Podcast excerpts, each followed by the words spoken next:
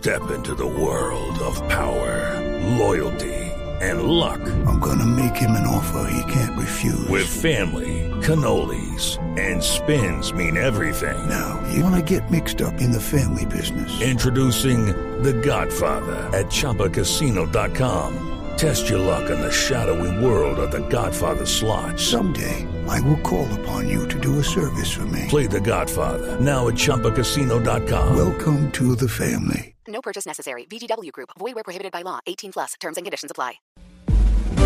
Ricardo Ospina es periodista. Está en Mañanas Blue. 6.22 minutos. Siempre se habló de la necesidad de una paz política en Colombia que acompañara el acuerdo del Teatro Colón que se logró con la guerrilla de las FARC.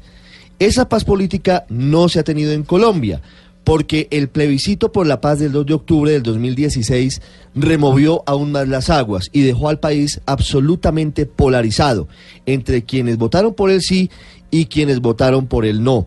Esa estela de polarización se concretó incluso en las elecciones presidenciales que llevaron a Iván Duque a la Casa de Nariño.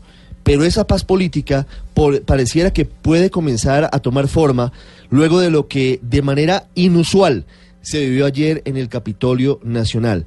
En una estrecha sala de reuniones, durante más de seis horas, estuvieron reunidos tomando café y buscando salidas a un proyecto que es profundamente controversial todos los sectores políticos.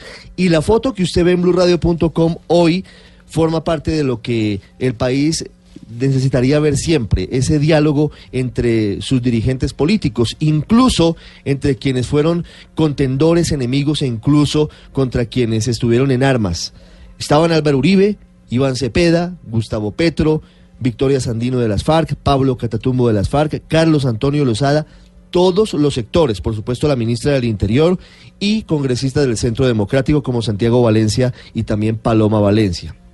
¿Por qué es importante el escenario?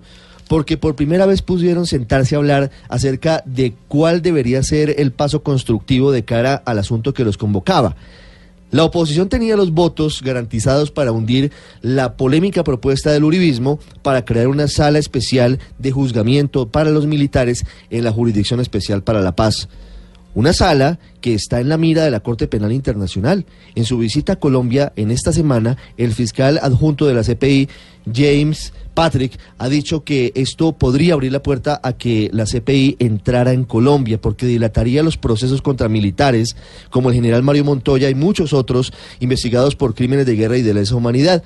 Sin embargo, en la reunión política fue crucial que se intercambiaron opiniones, que en medio de todo, a pesar de que habían los votos para hundir la propuesta, se sentaron durante largas horas Iván Cepeda, Roy Barreras, el expresidente Uribe y las FARC para buscar salidas. Todavía no se sabe qué va a pasar, pero lo más importante fue el mensaje que le enviaron al país, un mensaje de que la dirigencia política sí puede estar más allá de los trinos ofensivos y de los gritos y de los procesos judiciales que van en uno y otro sentido.